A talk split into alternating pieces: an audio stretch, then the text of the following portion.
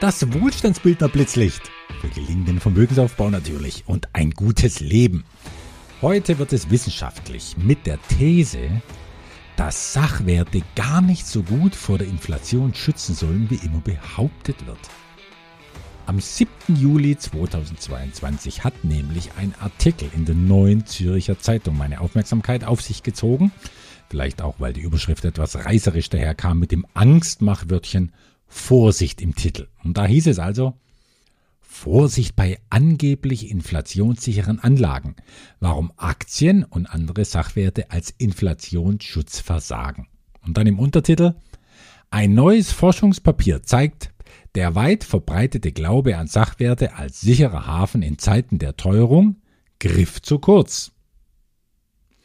Dort wird dann weiters behauptet, dass man mit Aktien und Immobilien, Wohnimmobilien im Speziellen, in den letzten beiden Jahrzehnten gut der Inflation entkommen konnte, weil die Preise für Aktien und eben diese Immobilien mit der Teuerungsrate gestiegen sind. Doch seit Anfang des Jahres sei es aus damit. Ich zitiere, als die Teuerungsindikatoren zu steigen begannen, fielen erwartungsgemäß nicht nur die Kurse der Anleihen auf breiter Front, sondern auch jene von Aktien und anderen Sachwerten. Hier habe ich schon das erste Mal die Stirn gerunzelt, nämlich mit der Frage, was der Autor, Lorenz Honecker sein Name, was der denn meint, wenn er immer von den anderen Sachwerten spricht. Denn das tut er noch ein paar Mal in der Folge, aber er definiert diese anderen Sachwerte nirgends, was ich journalistisch schon mal etwas unpräzise finde. Schauen wir uns jetzt genauer an, worum es geht. Es gibt da also ein Forschungspapier. Keine Ahnung, was genau ein Forschungspapier ist, aber es klingt schon mal sehr wissenschaftlich. Und dieses Papier entstammt der Feder des Ökonomen Nikolai Russanov. Der räumt laut Honecker auf mit dem Irrglauben, dass, ich zitiere wieder, Aktien und sogenannte andere Sachwerte, Zitat Ende, einen verlässlichen Inflationsschutz darstellen würden. Begründet wird das mit vier Thesen. Ich fasse die jetzt mal so zusammen, wie ich sie verstanden habe. Erste These. Aktien und Immobilien taugen mit steigenden Preisen als Inflationsschutz nur, wenn die Wirtschaft gut läuft. Und im Zuge des Wachstums auch die Energiepreise wegen hoher Nachfrage steigen. Es gibt also eine Korrelation zwischen Energie und den sogenannten Sachwerten. Jetzt aber haben wir, wegen des Ukraine-Krieges, einen Preisschock im Energiesektor, also fallen folgerichtig die Börsenkurse und Immobilienpreise.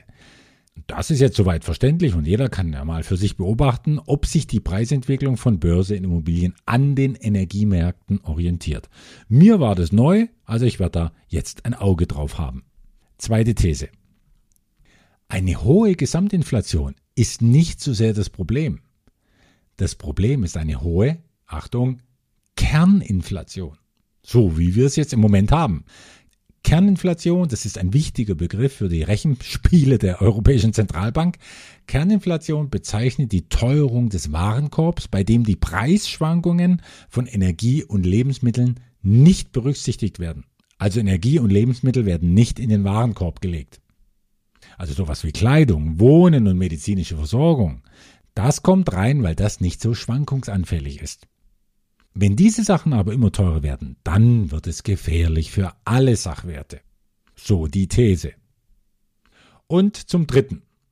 Es ist nicht möglich, sich kostengünstig gegen Inflation abzusichern, weil man dann nicht in die Sachen investieren dürfte, die von der Kerninflation am meisten betroffen sind, also nicht in Energie und Lebensmittel mit ihren scheinbar so hohen Preisschwankungen. Denn, so lese ich das heraus, Investitionen in Sachwerte mit hoher Volatilität also großer Schwankungsbreite, werden als zu riskant und oder als zu teuer empfunden. An der Stelle frage ich mich dann allerdings, warum die teils extrem schwankenden Börsenkurse nicht als riskant betrachtet werden. Na nun denn. Vierte These, bei angeblich inflationssicheren Finanzprodukten und Anlagestrategien ist Vorsicht geboten. Nicht einmal die bewährte 60-40-Regel würde ihren Zweck seit Beginn der Zinsregel erfüllen, also 60 Prozent in Aktien und 40 Prozent in Anleihen zu investieren. Ein klares Fazit wurde nach diesen vier Thesen dann nicht formuliert, aber es sollte wohl einfach hängen bleiben, dass die Forschung höchst selbst nun herausgefunden hat, einen Inflationsschutz mit Sachwerten gibt es nicht. So hat mich jedenfalls der Artikel, wie so manch anderer Artikel auch schon, etwas ratlos hinterlassen. Ich weiß jetzt, was nicht funktioniert. Also das, was die überwältigende Mehrheit der Anleger anwendet, funktioniert nicht.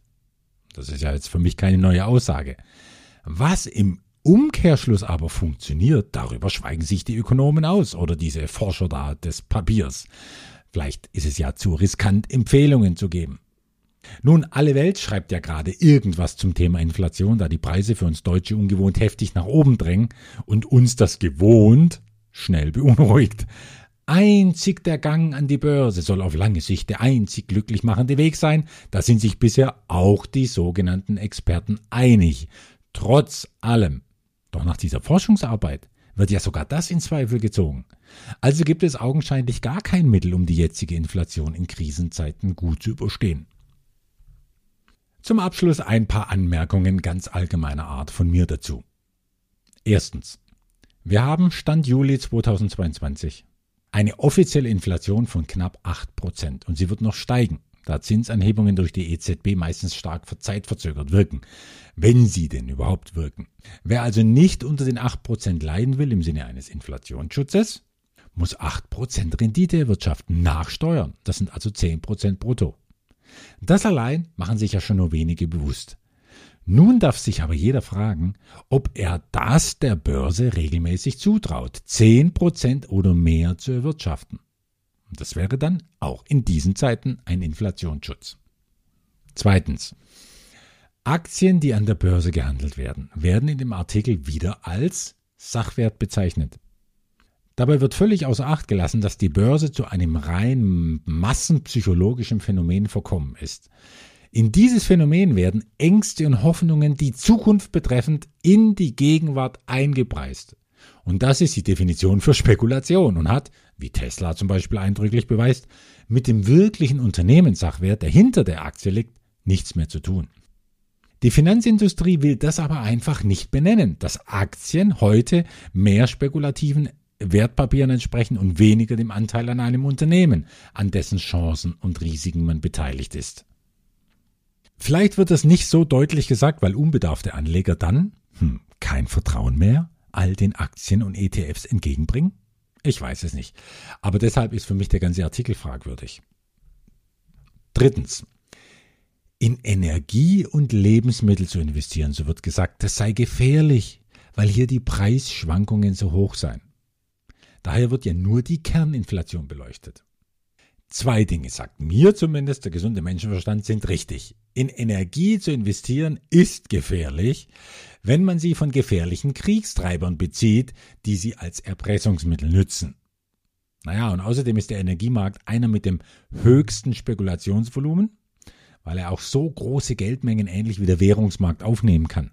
Daher würde ich ja nie in Energiewerte investieren, weil das große Geld die Spielregeln bestimmt, die dem kleinen Geld nie mitgeteilt werden. Und da kann man dann ja nur verlieren. Aber dass nun auch Lebensmittel, also meine Säule 3 Agrikultur, als riskant eingestuft werden, das verblüfft mich. Deren Preisschwankungen sind ja nur saisonal bedingt und das ist ganz natürlich und berechenbar. Beispiel, Erdbeeren sind günstig, wenn es sie zuhauf aus deutschem Freilandanbau gibt. Aber außerhalb der Saison sind sie selbstverständlich teuer, weil sie aus Chile oder Peru eingeflogen werden müssen. Jetzt im Durchschnitt über ein Jahr hinweg gesehen sind die Preise stabil, beziehungsweise sie steigen mit der gesamten Inflation wie die Mieten oder Kleidung. Also kann ich die dritte These in der Forschungsarbeit überhaupt nicht nachvollziehen, nicht in Werte zu investieren, die zur Berechnung der Kerninflation herangezogen werden. Denn genau diese Werte können sinnvolle Kernelemente eines ausgewogenen Portfolios sein. Viertens. Sobald etwas einen wissenschaftlichen Touch bekommt, dann strahlt es ja so was Seriöses, Wahres und Wichtiges aus. Dabei reden die Köpfe, die sich Forscher und Wissenschaftler nennen, manchmal nur schwer verständlich daher und fühlen sich dabei saugscheit. Aber nichts davon muss richtig oder wichtig oder nützlich sein, angewendet auch auf das tägliche, auf das praktische Leben. Wer nützliche Analysen von einigermaßen wissenschaftlich denkenden Leuten haben will, der muss sich an Ökonomen wenden, die nah dran sind am Leben. Da empfehle ich jetzt, um nicht nur immer abstrakt zu bleiben, zum Beispiel den Ökonomie-Podcast der Professoren Lars Feld und Justus Haukapp innerhalb der Mediengruppe The Pioneer von Gabor Steingart. In den Show Notes zu diesem Podcast findet ihr einen Empfehlungslink. Dieser Link, der bringt mir kein Geld, aber immerhin eine Kaffeetasse vielleicht ein. Aber viel wichtiger ist mir hier, dass richtig guter Journalismus gerade auch in ökonomischer Hinsicht mehr unter die Leute kommt, auch was, ja, was finanzielle Bildung angeht. Und fünftens und letztens schließlich, es ist und bleibt zum Heulen. Ob unter Forschern, milliardenschweren Vermögensverwaltern oder selbsternannten Crash-Propheten, es hält sich seit Jahrzehnten der Glaubenssatz, es gäbe nur zwei Vehikel zur Sicherung und Vermehrung von Geld in der heutigen Zeit. Die Börse und Staatsanleihen. Selbst Forscher gehen diesem Glaubenssatz augenscheinlich auf den Leim. Ich aber bin kein Forscher, sondern Investor, und als solcher habe ich andere Investoren beobachtet. Und die durchweg sehr erfolgreichen unter diesen Investoren packen den Großteil ihres Anlagekapitals nicht in den Handel mit Aktien und Anleihen. Ja, sowas aber auch. Was sie hingegen machen und warum, naja, das zeige ich ausführlich im Finanzseminar und habe ich auch schon an dieser Stelle oft genug darüber gesprochen. Allein die Masse der Leute wird von der Masse der sogenannten Finanzexperten oder jetzt sogar Finanzforschern weiter darüber im Glauben gehalten, es gäbe in der Finanzwelt nur Anleihen und den Aktienhandel, ja, vielleicht noch Immobilien. All das aber tendiert mit seinen Renditen weit unterhalb der offiziellen Inflation und trotzdem wird es als alternativlos hingestellt. Umso ärgerlicher finde ich es, dass der Titel in der NZZ suggeriert, es ginge beim Schutz vor der Inflation wirklich um Aktien und andere Sachwerte. Doch am Ende werden wieder nur Aktien und Wohnimmobilien herangezogen. Naja, was 98 Prozent aller anderen Sachwerte außen vor lässt. Mit solchen Artikeln in eigentlich ernstzunehmenden Medien wie der NZZ bleibt es dann halt wie es ist. Die Masse der Kleinanleger bleibt gefangen im vergleichsweise kleinen Markt der börsengehandelten Aktien und dem renditeschwachen Markt der Staatsanleihen und Wohnimmobilien. Und die exklusive Schar der Großinvestoren die bleibt dort unter sich, wo das globale Vermögen in tatsächlichen Sachwerten bewegt wird. Ja, aber das muss doch nicht so sein. Längst gibt es auch für Klein- und für Kleinstanleger Zugänge zur großen, zur wahren Investorenwelt. Und wer wirklich will, der findet diese Zugänge natürlich. Das nennt man auch selektive Wahrnehmung. Ich nenne es Wohlstandsbildung.